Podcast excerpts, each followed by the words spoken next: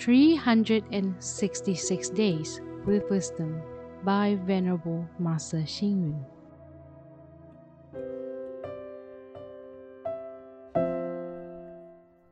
January 3rd. Time is given in the unit of seconds. Thus, use it second by second. A book is written in words. Thus, read it word by word. Although we may wait for opportunities and nurture our capabilities, making resolutions and putting into practice our resolutions must be done without hesitation. Success will not come if we always wait for another person.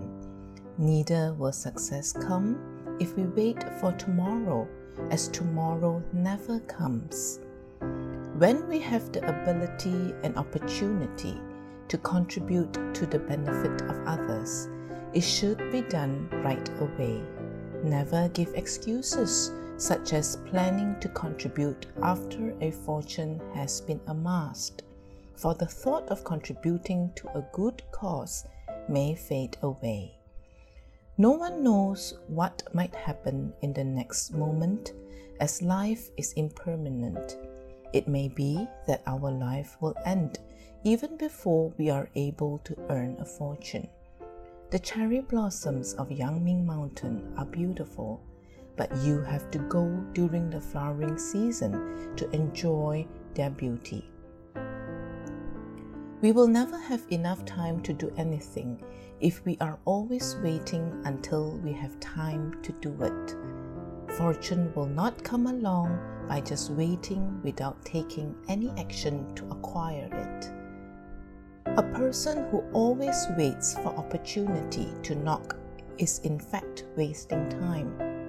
Waiting, waiting, the seed sowing season in spring is over. Time passes and the sun sets, even if one keeps waiting.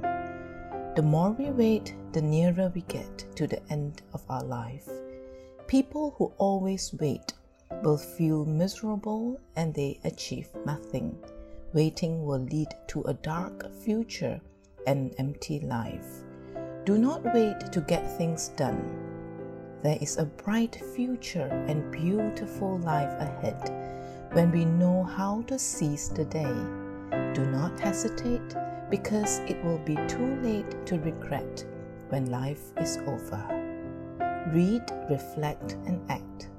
Although we may wait for opportunities and nurture our capabilities, making resolutions and carrying out those resolutions must be done without hesitation.